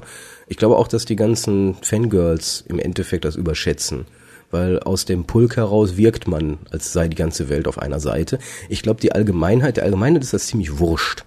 Die Allgemeinheit schaltet irgendwann den Fernseher, ach, da ist jetzt der Neue. Okay, ich gucke jetzt den Neuen. So, und dann wollen die auch Bücher von dem Neuen lesen. Wenn sie denn überhaupt lesen wollen. Oder können. Ja. Dafür gibt's ja dann Hörbücher, wo der Neue dann vorliest. Also ich, ich denke nicht, also ich glaube, die einfach nur weil die das kleine Grüppchen an Hardcore-Fans so laut kreischen, denken sie selber, sie seien so viele. Ich glaube gar nicht mal daran. Das ist jetzt wirklich ein gefühltes, ich glaube nicht, dass er wirklich so ein großes Zugpferd ist. Genauso wie diese immer wieder gerne zitierten Appreciation-Indizes, die waren früher höher als jetzt. Weil das wird ja immer als spätestens Beweis gezeigt, wie toll die Serie doch ist. Äh, Hallo, die sind nicht mehr so hoch. die waren schon mal höher. Deswegen, ich glaube nicht daran, das ist jetzt ohne, dass ich mich hingesetzt habe und was analysiert habe, dass wirklich, wenn Tennant geht, dieser riesige Einbruch im Merchandising passieren wird. Das wird höchstens Riesiger deswegen Einbruch passieren, nicht. weil, nee, ich denke eher, angenommen, der neue Doktor wird nicht so der Hit, weniger Zuschauer. Das hat aber jetzt nicht zwangsläufig, du kannst nicht dann sagen, das liegt nur an Tennant. Das hat dann mehrere Aspekte, Mhm. denke ich. Und natürlich geht auch dann alles andere zurück. Dann gehen aber auch die Käufe von den Tennant-Actionfiguren zurück. Dann geht alles zurück. Da ist der Markt ja übersättigt. Es sei denn, man bringt neue Tenant-Action-Figuren raus mit, mit dem Nackt-Action-Knopf. Ich, ich glaube sowieso, die Allgemeinheit hat sehr gejubelt, als die Serie zurückkam. Die Allgemeinheit hat auch in der zweiten Staffel gejubelt, als Tennant der neue Doktor war. Aber inzwischen ist, glaube ich, das britische, die britische Allgemeinheit sieht das Ganze inzwischen auch nicht mehr so, ja, läuft halt jetzt. Das hat man ja auch gegen Ende der vierten Staffel gelesen. Ja, die Leute sind nicht mehr so happy damit.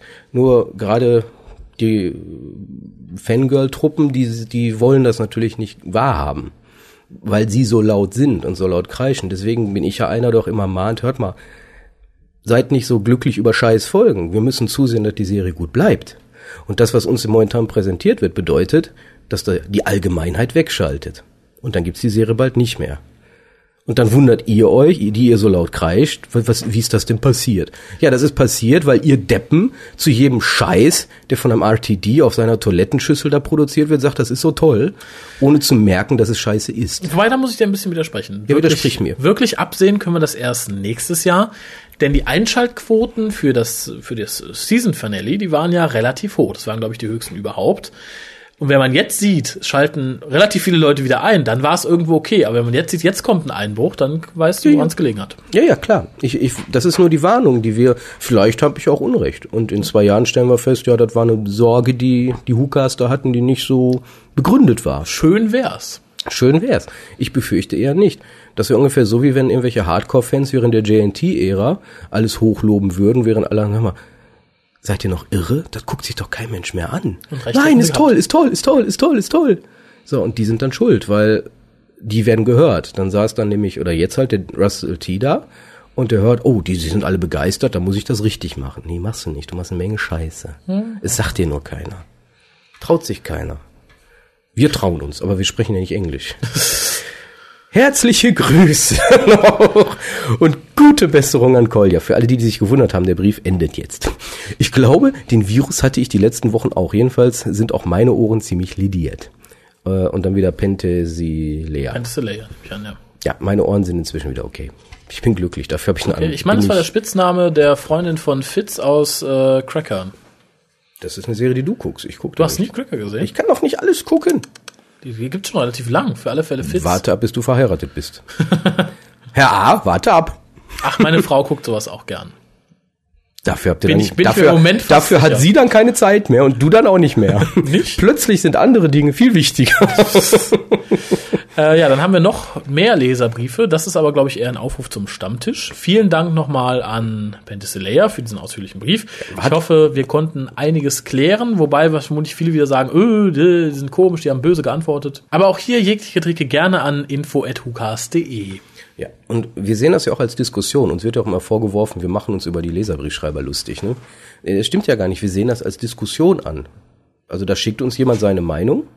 Und wir sagen disku- unsere Meinung Wir sagen unsere Meinung. Also sie hat sich auch sehr viel Mühe gegeben, sehr lange geschrieben, fand ich klasse. Das finde ich ja gerade so schön, gerade wenn uns einer nicht mag und sich trotzdem dann die Zeit nimmt. Das mache ich ja auch manchmal im Forum. Ne? Wenn irgend so ein Hirni wieder irgendwas schreibt, wo du dann eigentlich als normal denkender Mensch sagst, das muss jetzt ja nicht dieses Thema sein. Mein Gott, nein schreib dem Einzeiler, geh sterben oder sowas. Nee, dann setze ich mich hin und mache mir richtig Gedanken dazu. Ich formuliere das dann auch, ich mache dann immer, kennst ja meine Postings, die sind Mhm. manchmal etwas länger. So, dann kommt da so eine blöde Antwort, das habe ich mir jetzt gar nicht durchgelesen. Du Dover. Also, hä, hallo? Also, und das finde ich ja, wenn, sie, sie diskutiert halt mit uns, sie steht, und eigentlich würde mich jetzt ja wiederum ihre Reaktion auf unsere Reaktion Ja, interessieren. info.hukas.de. Aber ganz kurz dazu noch, viele sagen ja, äh, die gehen so ruppig mit ihren Leser, Hörerbrief, äh, Hörerbriefschreibern um und so weiter und so fort. Hört uns doch mal zu, wie gehen wir denn miteinander um? Ist das auf irgendeiner Ebene anders? Ich denke nicht. Nee, du Dreckssack. Hampelmann. Penner. Dicke Sau. Alter Glatzkopf. Wassertrinker. Nein, insofern, es ist nicht immer so böse gemeint, wie es klingt. Es ist halt einfach der Umgangston, den wir hier pflegen. Wenn es jemand schreibt, muss er mit diesem Umgangston rechnen. Wenn jemand wirklich so zart beseitet ist und das nicht erträgt, obwohl es vorher weiß, dann sollte er vielleicht vorher lassen, aber dann sollte man vielleicht auch überlegen, ob man seine Haustürschlüssel nicht an irgendjemand abgibt und sich das Essen nur noch liefern lässt. Die Welt ist so böse. Äh, ja, Ja, wir toll. jetzt das soll ich jetzt vorlesen. Ja, wir Okay, tun jetzt ein gutes. Werk. Der? Der Jürgen. Wir haben ja dazu aufgerufen, wenn ihr Dr. Who Stammtische bei euch in der Gegend habt, schickt uns die Termine, wir lesen sie vor. Ganz wichtig, aber auch nochmal hier an den Herrn, der das uns jetzt geschickt hat, trag es auch ein auf www.drwho.de im Forum. Da kann man dann immer mal nachlesen, weil runtergelesen ist es vielleicht doch nicht so einprägsam. Macht euch gefasst, ihr Münchner. Holt eure Zettel raus, holt eure Stifte raus, ich lege jetzt los. Hallo! Seit einiger Zeit veranstalte ich im Raum München regelmäßig einen Dr. Who Stammtisch. Anbei die Termine für 2009 und die Bitte, dass er sie veröffentlicht. Tun wir, aber bedenke, wir sind akustisch. Treffen finden jeweils um 18 Uhr statt. So, jetzt geht's los. Wir haben einen Sonderstammtisch am 9.01.2009. Da steht dahinter CIP. Ich denke, das ist diese besagte Kneipe, wo es dann ist. Oder Wo so. gleich die Adresse auch noch dazu beisteht. Hm, steht leider nicht, aber. Ach doch, ja, genau. Hahaha. Ha, ha. Adresse, das ist die Kölschkneipe. Kölner im Paragraph.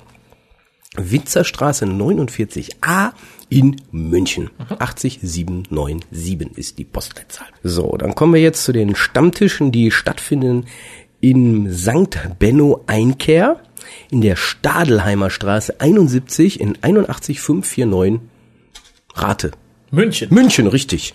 So, und zwar finden die statt am 25.01., 22.02., 29.03., 26.04., 31.05.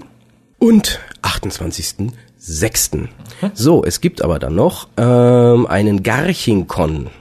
Der findet nämlich statt im Jahr 2009 vom 17.07. bis zum 19.07. im Bürgerhaus Garching. Internetadresse dazu ist www.garching-con.net. Ja, dann gibt es ähm, oh ein schönes Outdoor-Stammtischtreffen am 26.07. Ein Grillen an der Isar, wobei er gleich schon schreibt, bei schlechtem Wetter Unterschlupf im Stammlokal St. Benno Einkehr. Dort finden auch die restlichen Stammtische dieses Jahres statt, nämlich am 30.08., am 27.09., am 25.10. und am 29.11. That's it. Im Wunderbar. Dezember nächsten Jahres gibt es kein Treffen. Oh, Steht zumindest keins dabei. Aber dann können ja alle Stammtisch-Teilhaber aus München die Zeit nehmen und zu unserem Weihnachtstreffen kommen, was ja dann vermutlich auch irgendwann um die Zeit ist. Ja, irgendwas Versautes machen wir da schon. Ja, einen, einen Leserbrief haben wir noch. Der ist, glaube ich, kurz und knackig. Kurz, knackig von der Monika. Hi! Hab mal bei euch reingehört und muss sagen, 1A. Macht weiter so. Hoffe, ihr bringt mal auch einen Bericht, wann die, drei, die dritte Staffel auf Deutsch rauskommt. Das kann dauern. Der, auf den Bericht musst du ein bisschen warten, liebe Nein, das Monika. ist der Bericht. Sie Ja, kommt es kommt nicht. Äh, Problem ist, Pro7 hat die dritte Staffel nicht gekauft, dementsprechend nicht synchronisiert. Es war mal im Gespräch, dass der Sci-Fi Channel die dann selber synchronisieren lässt, ist aber bisher auch nichts draus geworden. Insofern sollte sie irgendwann kommen, werden wir was dazu sagen, aber ich würde bisher sagen, ist in weite Ferne gerückt. Ich möchte an dieser Stelle aber auf die, auf meine, meine eigene Kolja-Agenda hinweisen. Helft Kolja, indem ihr Groß- und Kleinschreibung benutzt. Okay. Gute Idee. Und Info möchte, an Moni. Und ich möchte zu sagen, ich bin verwirrt.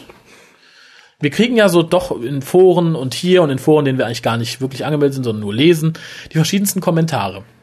Und einige sagen, die sind scheiße, die sollen sich ändern, andere sagen, wir sollen so weitermachen. Was denn jetzt? Dafür haben wir jetzt ja am ja, Ende des Jahres Hilfe von Dr. Annika, Genau. die uns helfen wird, mit dieser verwirrenden Situation umzugehen. Vielleicht wird es uns den Weg weisen. Und deswegen wird ja auch 100 wegweisend. Vielleicht werden wir dann lieb und nett und werden sogar sagen, dass Tennant die coolste Sau auf diesem Planeten ist. Vielleicht aber auch nicht. Die Wahrscheinlichkeiten sollten bekannt sein. Vielleicht ändert sich nichts. Vielleicht auch alles. Aber nochmal der große Aufruf. Nächstes Mal, also ich, wir zeichnen es am 28.12. auf. Ratet warum, ratet warum. Info. Da geht es in unserem Cast 100 über das neue Special, nämlich The Next Doctor. Nicht The New Doctor, wie man in letzter Zeit irgendwo las. Ja, Annika ist da. Könnt ihr in älteren Casts mal reinhören. Kekse sind da. Kekse sind da. Und es gibt viel zu gewinnen, nämlich zum einen wird ja das der zweite Teil des Gewinnspiels aus dem Public Hooing bei uns stattfinden. Also sprich, ihr könnt da mitmachen, dieselben Preise gewinnen. Äh, es gibt eine ganze Menge zu gewinnen. Die Liste werden wir aber auch erst im Cast 100 veröffentlichen. Es ist äh, viel. Ja, ist, ist glaube ich, bisher unser größtes Gewinnspiel. Nicht alles, was du da siehst, aber einiges davon. Ja, und auch Annika bringt ja auch was mit. Annika bringt selber auch noch was mit, aber das ist eine separate Verlosung. Da muss sie auch die Fragen sich für ausdenken. Ja, das hat sie auch angedroht beim Treffen, dass das so was Fangirl-Relevantes sein wird. Oh, sehr Vermutlich schön. kommt irgend so, was steht, das ist der zweite Buchstabe beim Tattoo von Janto auf der linken Arschbacke oder sowas. Ja, wie lang ist David Tennants Gemächt? Das können wir alle nachmessen. Äh, nein, aber wie gesagt, ihr könnt bei dem Lang ist das falsche Wort. Ihr könnt bei dem großen Treffen, äh, beim großen Quiz auch noch mitmachen. Äh, kurz zur Warnung, es gibt zehn Fragen und die werden es teilweise aber sehr in sich haben, sind teilweise auch nicht unbedingt ergooglebar. Also ihr müsst uns schon gut zugehört haben, weil es sind auf jeden Fall Sachen, die ihr zum Teil aus dem WhoCast ziehen könnt, wenn sie schon nicht ergooglebar sind. Oh, hast du wieder so berühmt berüchtigte, was, in welchem WhoCast haben wir das und das gesagt? Mm, Das so arg nicht, aber es wird bestimmt die eine oder andere WhoCast-Statistikfrage drankommen. Also zückt die Taschenrechner. Ich denke ja auch gerade Nummer 100 müssen wir ja sowas machen. Ja, eben. Und bevor wir es selber ausrechnen, lassen wir es dann noch die Leute machen, die uns schreiben. Wir bräuchten ein paar Auswertungen. Und ansonsten könnt ihr uns natürlich gerne für die Folge 100 Glückwünsche, Verfluchungen, Tipps und Tricks oder was auch immer schicken. Gerne in MP3-Form, um Koljas Stimme ein bisschen zu schonen. Andererseits natürlich auch gerne in Brief- oder E-Mail-Form. Annika ist ja da, die Kolja beim Lesen unterstützen kann. Ich Tut sie das? Tut sie das? Weiß ich nicht, werden wir dann sehen. Ich würde sagen, zur Feier des Tages macht Äh, sie das äh, alleine. Also genau genommen ist sie hier. Ich habe die Schlüssel für die Wohnung. Sie muss alles tun, was wir wollen. also freut euch schon mal auf den Cast 100. Ich denke, der wird so um die Jahreswende online sein. Vermutlich am Silvestertage. Pi mal Daumen. Aber ihr wisst damit auch, bis wann ihr uns was schicken müsst, weil am 28. nehmen wir dann auf. Genau, Bitte also bis bis zum dahin sollte es da 27. was schicken. Na gut, bis denn, bis zur Folge 100. Ich würde mich freuen, von euch zu hören, zu lesen, zu riechen. Hm. Bitte besser nicht. Bis denn. Tschö.